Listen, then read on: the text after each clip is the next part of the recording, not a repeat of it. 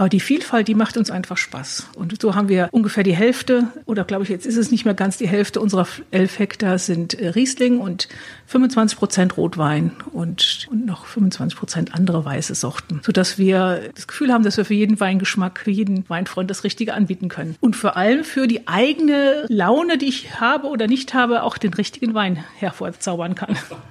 Wenn Sie mal nicht so gute Laune haben, was trinken Sie dann für einen Wein? Süß.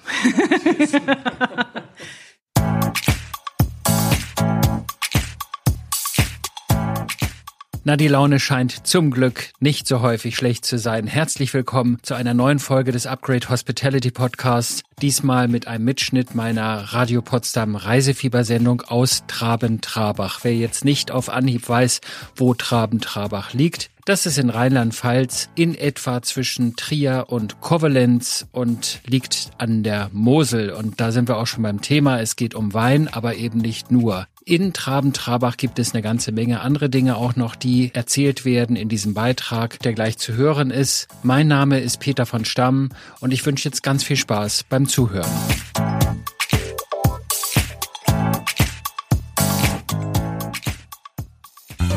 Radio Potsdam. Das Radio für Potsdam, die Mittelmark, Teltow-Fleming und das Havelland. Das Reisefieber mit Jule Sönnigsen. Heute geht's an die schöne Mosel in die kleine Stadt Traben-Trabach. Und was Sie dort alles Spannendes erwartet, das erfahren Sie bei uns in wenigen Minuten nach Razorlight und einem Klassiker von Susan Vega. Sendet lokal. Klingt nach Heimat. Radio Potsdam. Willkommen zu Hause.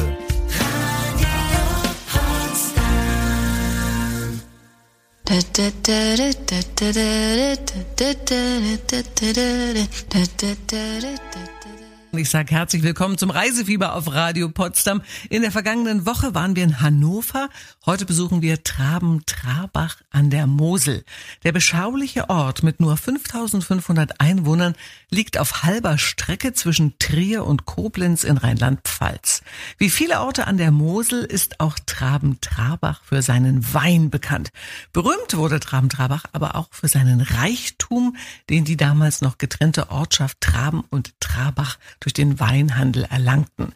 Diesem Reichtum verdankt der Ort auch zahlreiche Jugendstilbauten. Außerdem waren Trabach und Traben nach Berlin die ersten Städte Deutschlands, die statt Gaslampen eine elektrische Beleuchtung einführten, auf den Straßen ebenso wie in den Häusern einiger sehr reicher Bewohner. Eines dieser Häuser mit elektrischem Licht war ein Jugendstilhotel, das wir Ihnen später noch etwas näher vorstellen werden. Welches Hotel das ist, erklärt Ihnen jetzt der Stadtführer Günther Hauenstein. Ja, das ist das Hotel Bellevue, 1903 erbaut von einem Berliner Architekten. Bruno Möhring aus Berlin kam ursprünglich hierher an die Mosel, weil er unsere Brücke gebaut hat, die die beiden Ortsteile Drapen und Trabach miteinander verbinden. 1899 hat er die gebaut und dieser Architekt hat dann anschließend festgestellt, dass hier im Ort wirklich Geld vorhanden ist, weil Daben-Drabach war wirklich was Besonderes hier an der Mosel. Daben-Drabach war schon seit Mittelalter hier evangelisches Gebiet und wir haben so um 1900 um unseren Wein nur an ja, evangelische Regionen, an evangelische Zwischenhändler oder Kunden verkauft. Dazu gehört natürlich Belgien, dazu gehört Preußen, dazu gehört England auch und der Rest der Mosel, um das mal ziemlich drastisch auszudrücken, der Rest der Mosel war katholisch und hat sich die restlichen katholischen Gebiete geteilt. Deswegen ein unwahrscheinlicher Reichtum. Der Architekt hat es gemerkt und hat dann angefangen, Privathäuser zu bauen. Und er hat sich hier eigentlich heimisch gefühlt. Er hat auch den Wein natürlich hier geliebt, das ist klar. Er hat sich zum Teil den Wein bezahlen lassen auch und hat dann eben diese privaten Häuser gebaut. Das meiste sind Weingüter gewesen, also Privatleute. Also das Geld zum Bau dieser privaten Häuser, die der Herr Möhring damals dann gebaut hat, das kam von den Winzern. Also man hat hier das Geld gemacht mit dem Wein. Ja, auf jeden Fall. Wir waren damals wirklich zweitgrößter Weinhandelsplatz. Und zwar nicht in Deutschland, sondern in Europa. Wer war denn der erste Platz? Der erste, Platz? der erste, Platz? war Bordeaux in Frankreich, drüben natürlich, klar. Der zweite Platz waren wir dann eben. Und wenn man sich mal so einige Zahlen anschaut, im Jahr 1899 lagerten hier am Ort 15 Millionen Liter Wein. Und fünf oder sechs Jahre später wurden dann 50 Millionen Liter gehandelt und gelagert hier am Ort. Also gigantische Keller, die wir hier haben. Und dann natürlich auch die entsprechenden Häuser, die sich meistens die Winzer eben oben drüber gebaut haben, direkt über ihren großen Kellern. Da gibt's ganz lange, die sind zwar sehr schmal, aber ganz lang. Der längste Keller, den wir hier rüben auf der Seite haben, ist 248 Meter lang. Und im Winter, also Ende des Jahres, so ab Mitte, Ende November, gibt's noch etwas ganz Besonderes in diesen Kellern. Ja, genau. Wir haben uns natürlich überlegt, was machen wir mit den Kellern. Die meisten von diesen alten, großen Kellereien, die stehen leer mittlerweile. Und wir hatten vor mittlerweile 13 Jahren jetzt die Idee, wir machen in diesen Kellern hier herum in Traben unseren Weihnachtsmarkt. Aber bitte nicht Weihnachtsmarkt mit Engelchen und Tannenbaum, sondern bitte das Wort auftrennen. Wein zum Trinken, nachts, okay, Markt. Da werden lauter so kleine Buden aufgebaut. Unsere Partnerstädte kommen hoch aus Italien, aus Frankreich, verkaufen wir Salami, ihren Käse, was auch immer. Dann werden kleine Cafés, kleine, kleine Weinläden unten eingerichtet. Das ist eine ganz tolle Atmosphäre da unten. Und es ist draußen völlig egal, ob es draußen regnet oder schneit. Was für eine coole Idee, oder? Und wenn Sie demnächst im Romantik-Jugendstil Hotel Bellevue übernachten, dann hätten Sie nur ein paar Schritte bis zu einem der Eingänge des Wein Nachtsmarktes in Traben-Trabach in der Unterwelt. Dieser einzigartige Weinkeller-Weihnachtsmarkt wurde gestern übrigens erst eröffnet und findet noch bis zum 1. Januar statt. Gleich geht's weiter mit den tollen Erlebnissen in Traben-Trabach an der Mittelmosel. Mit dem Radio Potsdam Reisefieber besuchen wir heute die kleine Stadt Traben-Trabach an der Mittelmosel in Rheinland-Pfalz. Traben-Trabach ist berühmt für seinen Wein, seine Jugendstilarchitektur und seine Geschichte. Einen ersten Einblick hat uns gerade Stadtführer Günther Hauenstein gegeben. Um zu sehen, wie schön Traben-Trabach an einer Moselschleife liegt, lohnt sich eine kleine Wanderung durch die Weinberge. Reiseexperte Peter von Stamm ist mit Wiebke Pfitzmann zu einem Aussichtspunkt gewandert und sie ist die Geschäftsführerin Geschäftsführerin der Mosel Tourismusregion Traben-Trabach-Kröv und wird uns jetzt erzählen, warum diese Gegend auch bei Wanderern so beliebt ist. Frau Fitzmann, wir sind nicht in Traben-Trabach, wir sind momentan über Traben-Trabach. Wo sind wir denn hier? Wir sind nämlich eine ganze Ecke schweißtreibend hochgelaufen. Ich bin gerade ein bisschen durch. genau, also ähm, wir sind einmal unsere Moselhöhen hochgegangen durch Weinberge, über ganz viele Schieferpfade und sind jetzt auf der äh, Grevenburg. Das ist sozusagen auch das Wahrzeichen unserer kleinen Doppelstadt. Das ist aber eine Ruine und die war mal doch recht größer, als man jetzt hier glaubt. Genau, die war relativ groß. Es war eine ganze Burg, aber auch das, ob man es glaubt oder nicht, war im Grunde nur eine Vorburg der äh, Starkenburg, die ein paar Kilometer weiter hier auf den Moselgrat äh, gebaut wurde. Und die sind vor allem bekannt für die Sponheimer, die damals dort gelebt haben. Was haben denn die Sponheimer hier so gemacht? Die Sponheimer waren Kurfürsten, die für das Gebiet dann zuständig waren. Jetzt sind wir also hier hochgelaufen und wir laufen gleich noch ein Stück weiter. Da gibt es einen berühmten Wanderweg und da ist eine Etappe, die Etappe 13. Sie können mir das gleich erzählen. Was läuft man hier wie lang, auf welcher Etappe, auf welchem Weg? Also wenn Sie Zeit und Lust haben, können Sie den Moselsteig in Etappen laufen, so heißt dieser äh, Wanderweg. Und wir in Traben-Trabach sind Zielpunkt äh, der Etappe 12 und gleichzeitig Startpunkt der Etappe 13. Da sind wir jetzt ein Stück hochgelaufen zur Grevenburg und und äh, markant für den Moselsteig ist vor allem, dass man äh, sehr oft Höhen hochläuft und dann auf den Mosegraten entlangläuft und so wirklich die Aussichten auf die äh, Mose genießen kann. Die Etappe 13 schlängelt sich von Traben-Trabach bis nach Reil. Wer es nicht ganz so schweißtreibend mag, der kann wunderbar entspannt an der Mosel mit seinem äh, Fahrrad oder auch E-Bike entlangfahren und so den ganzen Tag die Blicke auf die Mosel genießen. Und wir sind jetzt hier oben und können, wie Sie gerade sagten, auf die Mosel herabblicken und wir gucken auch auf Traben-Trabach. Und da sieht man erstmal, dass es zwei Ortsteile sind, die irgendwann sich zusammengetan haben oder zusammengetan wurden. Ich glaube, so ganz freiwillig war das nicht. Da ist Traben und Trabach. Und Traben ist in so einer Moselschleife. Also das ist eigentlich quasi einmal umschlossen von der Mosel. Genau, das ist ja wirklich auch das Markante an der Mosel. Wir sagen dazu immer, die Mosel meandert, ähm, also geht in so sehr viel vielen, vielen Schleifen und Sie haben das an der Mosel an vielen Stellen, dass Orte eigentlich komplett von der Mosel umgeben sind, was natürlich ja fantastische Blicke von beiden Seiten dann gibt. Und wenn Sie das ganze Programm dann tagsüber abgeschlossen haben, dann empfehle ich auf jeden Fall eine Einkehr entweder in einer unserer Gastronomien oder traditionellen Straußwirtschaften. Das sind kleine Betriebe, die während der Saison vom Winzer betrieben werden, bei denen man dann auch sehr moseltypisch essen und natürlich dann noch den Wein verkosten kann. Und Wein verkosten war genau das richtige Stichwort, denn in der kommenden halben Stunde besuchen wir eine Winzerin. Nicht irgendeine Winzerin, sondern eine echte Bio-Winzerin hier im Reisefieber bei Radio Potsdam. Radio Potsdam. Das Radio für Potsdam, die Mittelmark, Teltow-Fleming und das Havelland. Das Reisefieber mit Jule Sönnigsen. Wir sind heute an der Mittelmosel unterwegs und besuchen die kleine Stadt Traben-Trabach. Und gleich besuchen wir eine Bio-Winzerin genau in dieser Gegend. Ich wünsche Ihnen einen schönen Samstag. Sendet lokal. Klingt nach Heimat. Radio Potsdam. Willkommen zu Hause.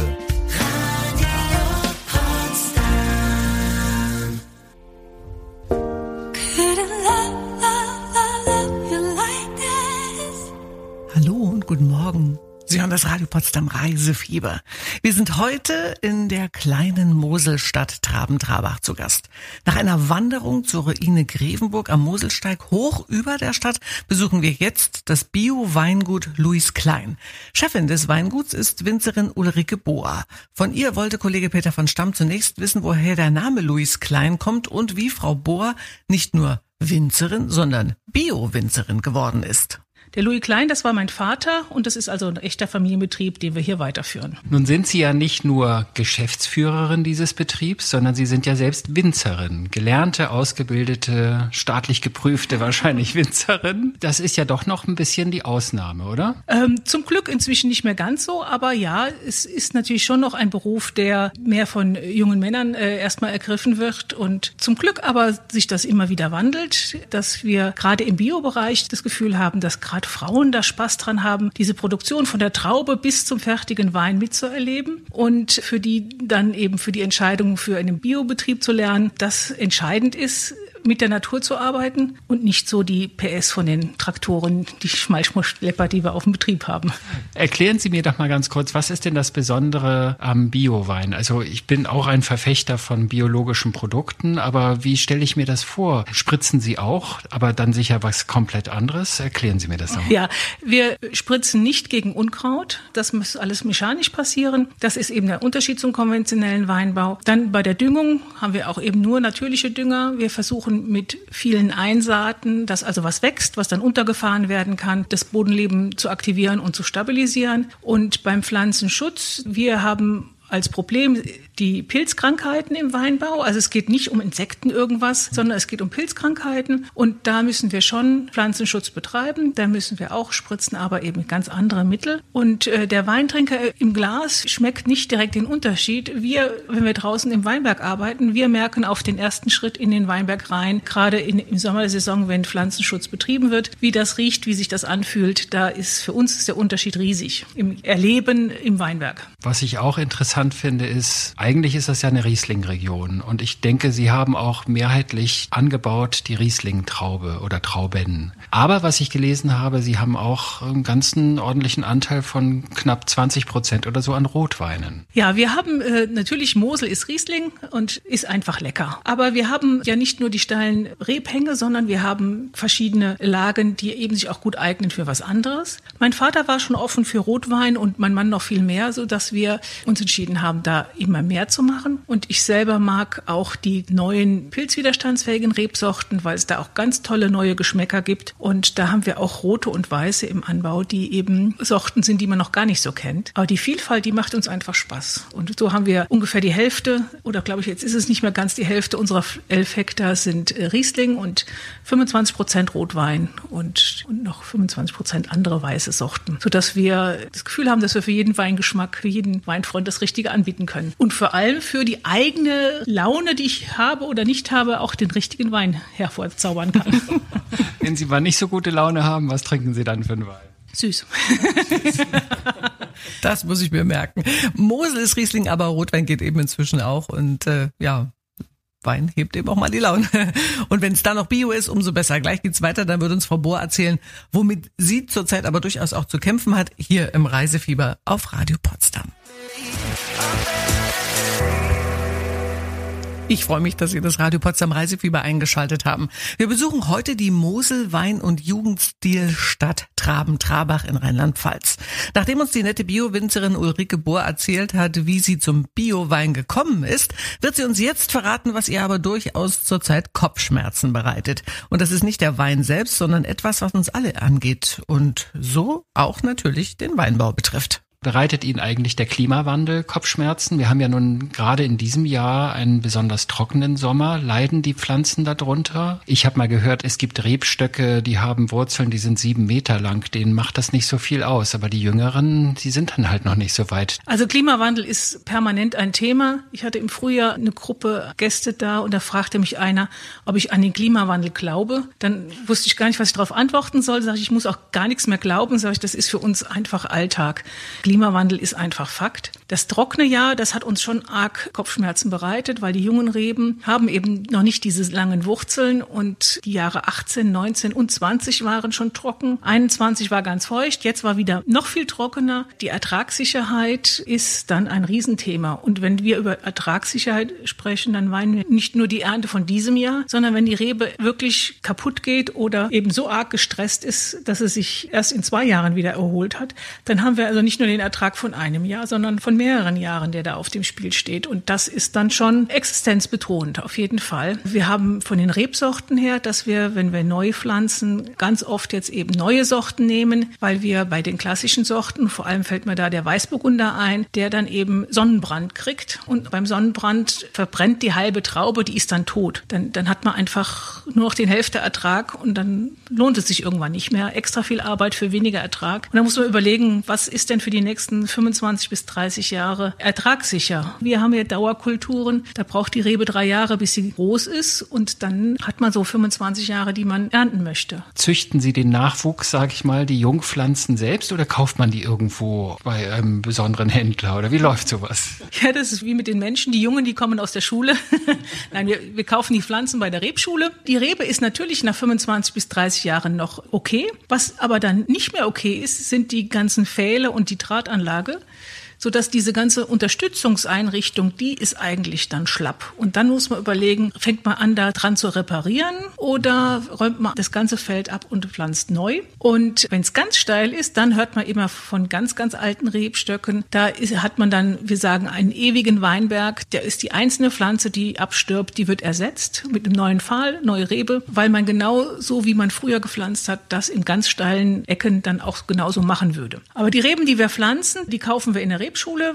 Wenn wir aber jetzt einen alten Weinberg haben und denken, boah, die waren aber so extra lecker, die Trauben, dann können wir auch bei der Rebschule unsere Stöcke vermehren lassen. Dann schneidet man einfach Ruten und dann werden die dann ausgeschult, also nee, eingeschult und nachher ausgeschult. Dann hat man dann die Genetik aus dem Weinberg, von dem man weiß, das hat genau gepasst auf diesen Weinbergshang und dann kann man sich auch mit den jungen Reben wieder über den tollen Geschmack freuen. Und braucht unglaublich viel Geduld. Das ist wirklich na, Winzer sein hat schon auch seine Tücken. Und in der kommenden Stunde, dann können Sie sich über einen tollen Gewinn freuen. Wenn Sie nämlich weiterhin gut zuhören, dürfen Sie mit etwas Glück schon bald im historischen Romantik Jugendstil Hotel Bellevue direkt an der Mosel in Traben-Trabach übernachten. Hier bei uns im Reisefieber erfahren Sie alles, was dazu nötig ist, natürlich auch in der kommenden Stunde. Radio Potsdam. Das Radio für Potsdam, die Mittelmark, Teltow-Fleming und das Havelland. Das Reisefieber mit Jule Sönnigsen. Wir sind heute in der Weinstadt Traben-Trabach an der Mosel zu Gast und werden auch gleich in der nächsten halben Stunde ein Museum besuchen, das man vielleicht dort nicht unbedingt vermutet. Aber es ist sehr interessant. Ich freue mich, dass Sie eingeschaltet haben. Unser Reisefieber am Wochenende bei Radio Potsdam. Sendet lokal. Klingt nach Heimat. Radio Potsdam. Willkommen zu Hause.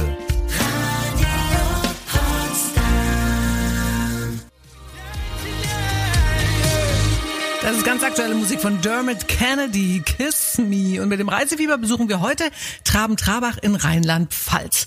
Von Potsdam sind es nach Traben-Trabach ungefähr 650 Kilometer. Und vom Bahnhof in Traben-Trabach sind es dann nur noch 500 Meter bis zum Romantik-Jugendstil-Hotel Bellevue, das wir Ihnen gleich noch vorstellen werden.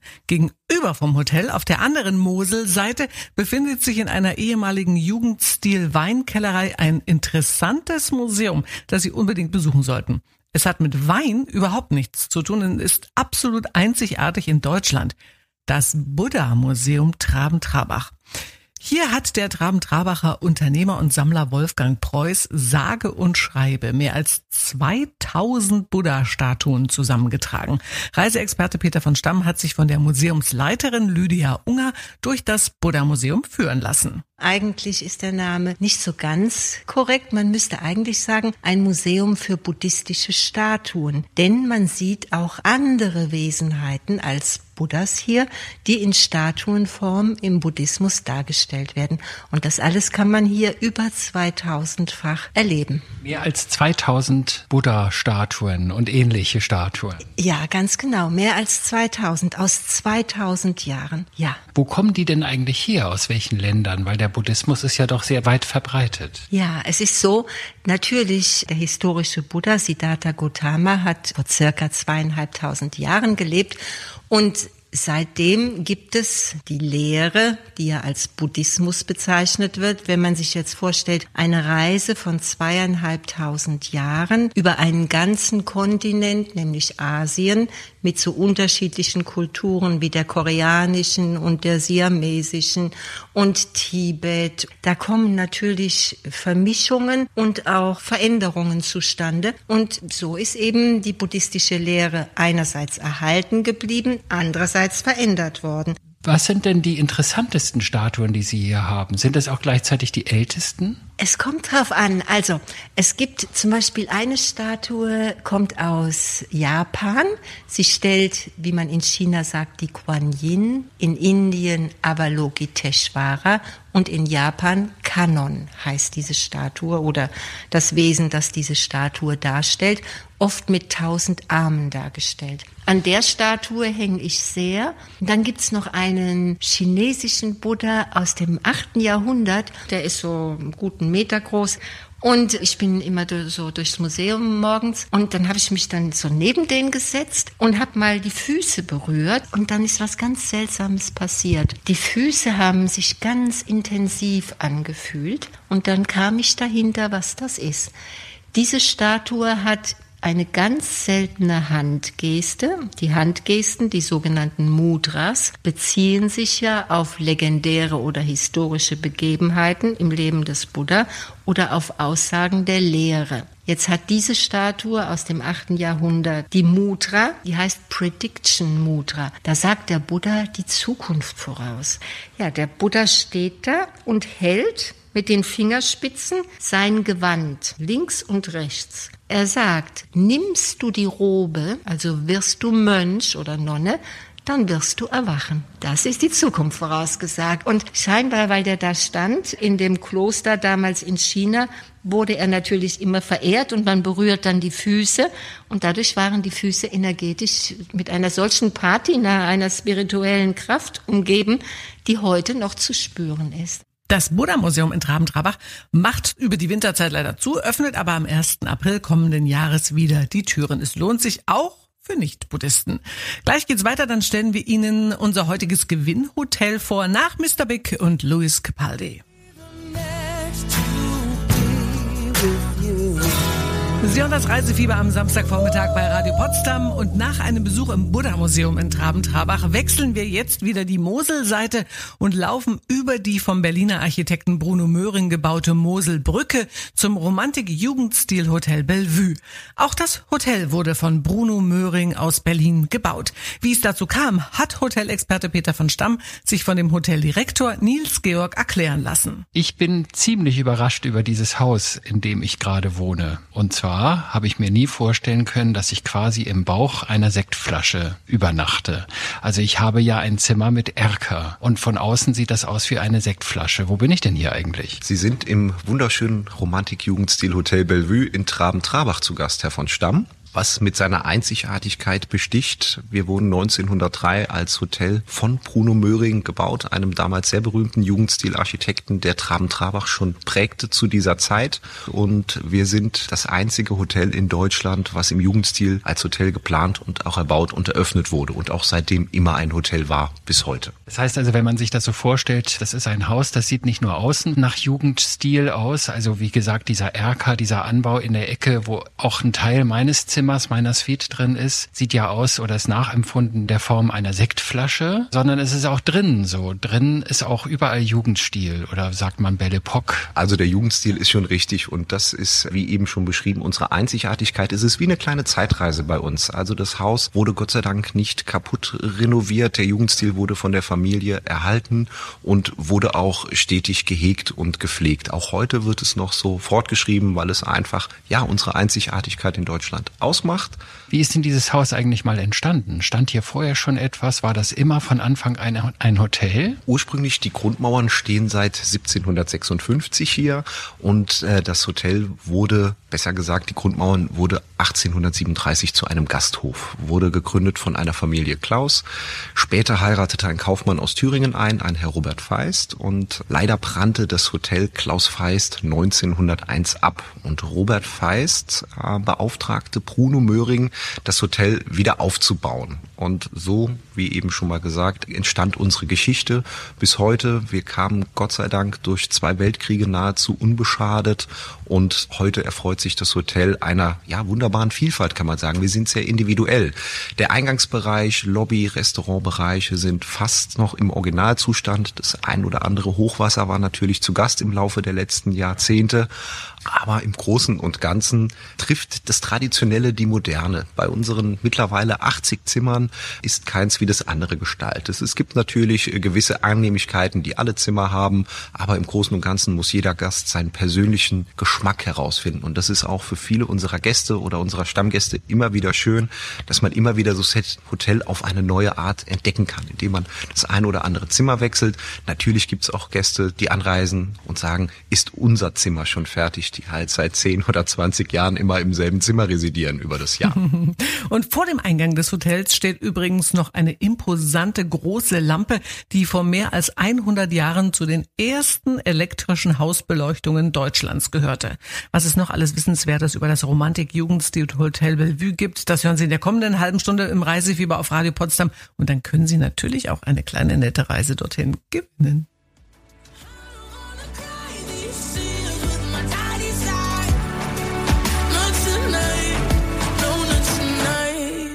Das ist Zoe Wees aus Hamburg mit Daddy's Eyes. Ihre aktuelle Nummer und seit 9 Uhr sind wir heute mit dem Radio Potsdam Reisefieber an der Mosel in Traben-Trabach zu Gast. Vor ein paar Minuten hat uns Hoteldirektor Nils Georg aus der Geschichte seines Romantik-Jugendstil-Hotels Bellevue berichtet. Kollege Peter von Stamm hat in Deutschlands einzigem Jugendstil-Hotel übernachtet und wollte von Herrn Georg mehr über die Gäste des Hauses erfahren. Und zu diesen Gästen können Sie vielleicht auch bald gehören. In erster Linie sind wir ein Hotel für wirklich Individualgäste, die gerne ein bisschen Wert auf eine gute Unterkunft legen, gutes Essen, ein gutes Glas Moselwein oder natürlich auch ein bisschen Wellness machen möchten, entspannen möchten in unserer Penthouse-Saunalandschaft, im Pool. Unser Spa-Bereich erstreckt sich über zwei Etagen. Das ist das Schöne bei uns. Dadurch, dass wir die Penthouse-Saunalandschaft in unserem Wellnesshaus im vierten Stock haben, genießt man, wenn man in der finnischen Sauna sitzt, einen wunderbaren Blick über die Mosel auf die wunderschöne Brücke und auch die Ruine Gräfenburg. Es gibt eine Panoramaterrasse Terrasse, auf der man den Ausblick genießen kann nach der Sauna. Und wenn das nicht genug ist, stehen unseren Gästen noch zwei wunderschöne Dachgärten zur Verfügung, auf denen man ein bisschen verweilen kann. 70 Prozent unserer Gäste sind die Individualtouristen, die gerne mal im Schnitt so zwischen zwei, drei Nächten übers Wochenende kommen oder auch Gäste, die wirklich sieben bis 14 Tage hier bei uns bleiben. Dann haben wir noch ein kleines Tagungsgeschäft mit dabei und auch den ein oder anderen Geschäftsreisenden hier in der Region natürlich. Nun ist dieses Haus 1903 entstanden oder eröffnet worden schon als Hotel, damals ein anderer Name als heute, aber es war damals schon ein Hotel. Wer ist denn damals eigentlich hierher gekommen? War das so die Creme de la Creme? Gab es da Prominenz, die hier abgestiegen ist? Also ja, man erzählt sich von Prominenz, die früher hier war, weil das damalige Klaus Feist Hotel war ein Haus ersten Ranges. Also Sie müssen vorstellen, es gab 32 Zimmer, es gab elektrisches Licht, es gab einen Roomservice. Das heißt, man konnte auf seinem Zimmer ein Knöpfchen betätigen. In der Lobby gibt es so einen kleinen schönen Kasten, da fiel dann die Zimmernummer runter und dann sah das Personal, aha, Zimmer 17 hat einen Wunsch und ist hochgeflitzt und hat gefragt, was darf es denn sein? Es gab Zentralheizung und ein Badezimmer für alle Gäste mit fließend warmem Wasser. Also das war High-End damals. Und da stiegen natürlich unter anderem auch, wie man in alten Gästebüchern sehen konnte, Heinz Rühmann, der Freiherr von Richthofen, die Familie Thyssen. Also das waren jetzt nur so ein paar Namen, weil man ist ja dann doch etwas verschwiegener und diskreter auch in unserer Zeit, weil auch der Datenschutz heute wichtig ist. Aber früher wurde er auch schon groß geschrieben. Wenn man unsere Lobby betritt, sieht man auf jeder Seite acht unterschiedliche Gesichter. Ohne Augen, ohne Ohren und ohne Mund. Das heißt, wir hören nichts, wir sehen nichts, wir sprechen über nichts. Das Klaus Feist und auch das Bellevue war damals wie heute natürlich auch ein sehr diskretes Hotel in diesem Falle. Liebe Zuhörerinnen und Zuhörer aus Potsdam, ich war selbst schon einige Male in Potsdam und weiß, dass es eine sehr schöne Stadt ist Allerdings als gebürtiger Moselaner und äh, heimattreuer Hoteldirektor kann ich Ihnen nur sagen, Traben-Trabach und die Mosel ist eine wunderschöne Reise wert und vielleicht noch so ein kleiner Brückenschlag zu Potsdam. Traben-Trabach war ja der zweitgrößte Weinhandelsplatz der Welt nach Bordeaux um 1900 und Preußen war so unser wichtigster Handelspartner oben. Also diese alten Bänder könnte man noch mal aufleben lassen oder natürlich auch gerne einfach hier zu uns kommen. Rufen Sie uns an, Sie finden uns immer hier. Wir haben nicht vor, mit dem Hotel umzuziehen in der nächsten Zeit und würden uns freuen, Sie hier als Gäste begrüßen zu dürfen. Na, das ist doch mal eine charmante Einladung von Herrn Georg oder vom Hotelchef. Also, ich würde jetzt sofort losfahren und wenn Sie auch Lust bekommen haben, Ihren Kurzurlaub in Traben-Trabach an der Mosel in Rheinland-Pfalz zu verbringen, wenn Sie vielleicht gerade mal den gerade eröffneten Wein Nachtsmarkt besuchen wollen oder den Biowein von Frau Bohr verkosten möchten oder vielleicht auch das Buddha Museum besichtigen möchten, dann haben Sie jetzt die Chance, denn wir verlosen zwei Nächte für zwei Personen im Doppelzimmer mit Frühstück im eleganten Romantik-Jugendstil Bellevue Hotel in Traben-Trabach. Wenn Sie gewinnen wollen, müssen Sie uns allerdings folgende Frage korrekt beantworten können. Wie heißt die Burgruine, von der man einen wunderschönen Blick auf Traben-Trabach genießen kann? Es ist A, die Ruine Grevenburg oder B, die Ruine Reichsburg. Sie können jetzt entweder anrufen oder uns eine WhatsApp mit dem richtigen Lösungsbuchstaben zusenden. Die Nummer ist für beides exakt das gleiche. 0331, die Vorwahl für Potsdam und dann die 5816930. Hier klingeln schon alle Telefone wie immer und ob Sie gewonnen haben, das erfahren Sie schon in wenigen Minuten nach Ellie Golding und REM. Sie und Radio Potsdam mit dem Reisefieber und auch heute haben wir wieder eine Preisfrage gestellt und hier sind wieder die Telefone explodiert. Anders kann man das gar nicht beschreiben, was hier eigentlich los ist und natürlich auch unsere WhatsApp-Nummer, aber da kommt man in jedem Fall durch. Das ist die, der große Vorteil. Und jetzt am Telefon ist bei mir hoffentlich die Mandy. Hallo? Ja, hallo. Wunderbar, das hat funktioniert. ich bin ja immer noch ein bisschen nervös. Ähm, Mandy, wir haben heute eine Preisfrage gestellt. Wie heißt die Burgruine, von der man einen wunderschönen Blick auf Traben-Trabach hat? Ist es A, die Burgruine Grevenburg oder die Ruine Reichsburg? Was ist denn die richtige Lösung? Das war die Ruine Grevenburg. Das ist absolut korrekt. Das bedeutet ja. für dich, liebe Mandy, wir schicken dich natürlich in Begleitung, ja, für zwei Nächte mit Frühstück in dieses zauberhafte, wunderbare Romantik-Jugendstil Hotel Bellevue nach Traben-Trabach. Sehr schön. Oh, toll, freue ich mich. Ganz toll. Warst du schon mal in der Gegend? Nein, noch gar nicht. Das ist doch immer wieder verrückt, wie viele schöne Gegenden es in Deutschland gibt oder die man überhaupt noch nicht kennt. Ging mir ehrlich gesagt auch so. Ja, mir auch. Also ich war eigentlich so in, in, Deutschland noch gar nicht so viel unterwegs, komischerweise. Na, dann wird's Zeit, Mandy. Und ja. der Hoteldirektor, Herr Georg, der hat uns ja so charmant eingeladen. Also unsere Hörer, nicht mich, aber ähm, dass ich dachte, na, da muss man doch mal hin, oder? Ja, ja, auf jeden Fall. Und für dich hat's geklappt und du musst noch nicht mehr was bezahlen, das ist doch wunderbar.